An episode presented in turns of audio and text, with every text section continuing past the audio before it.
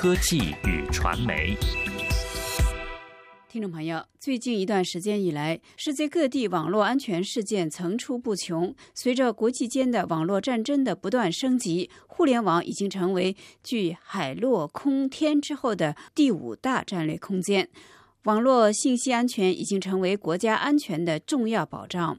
美国国防部日前就公布了新版网络安全战略概要，这也是美国国防部第二次发布网络安全战略。新版战略明确地提出了网络战，将中国、俄罗斯、朝鲜以及伊朗列为美国网络安全的最大威胁。无独有偶，中国政府的第一部国家安全法近日也将出台。专家认为，安全法将规范网络安全审查制度，北京或将在随后推出网络安全法。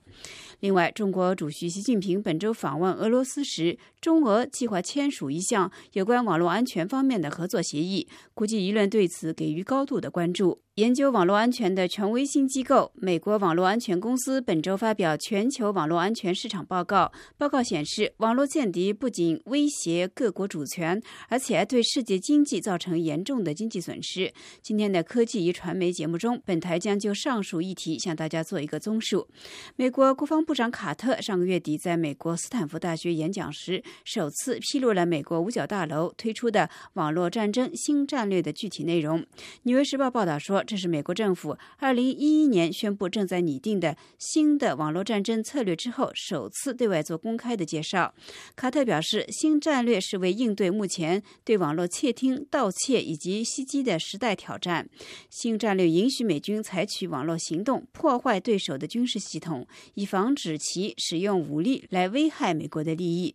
卡特还透露说，美国白宫、美国国务院以及美国五角大楼几个月前遭到来自俄罗斯的黑。客的袭击。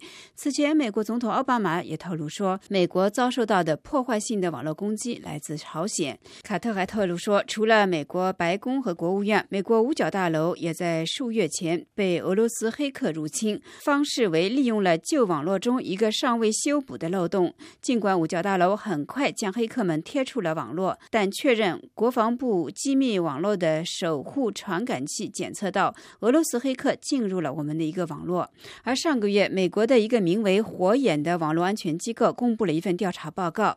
报告指出，中国黑客自2005年以来就通过网络窃取印度以及东南亚国家的政客、经济界人士以及记者的敏感信息。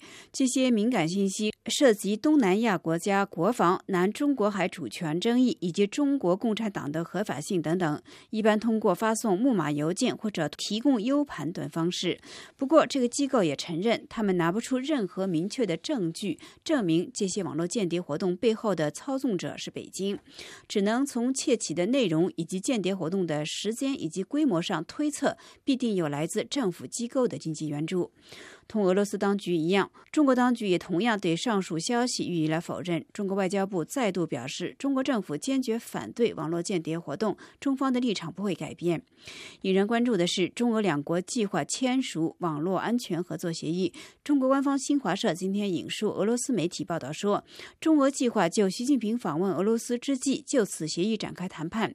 新华社引述俄罗斯网络专家表示，互联网应该由国际组织来统一管理，要求美。国交出网络管理权。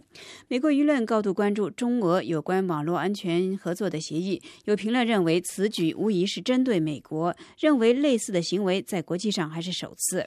听众朋友，今天的科技与传媒节目谈的是美国推出网络战争新策略，中俄联手对抗。是由杨梅编播，感谢各位的收听，下次再会。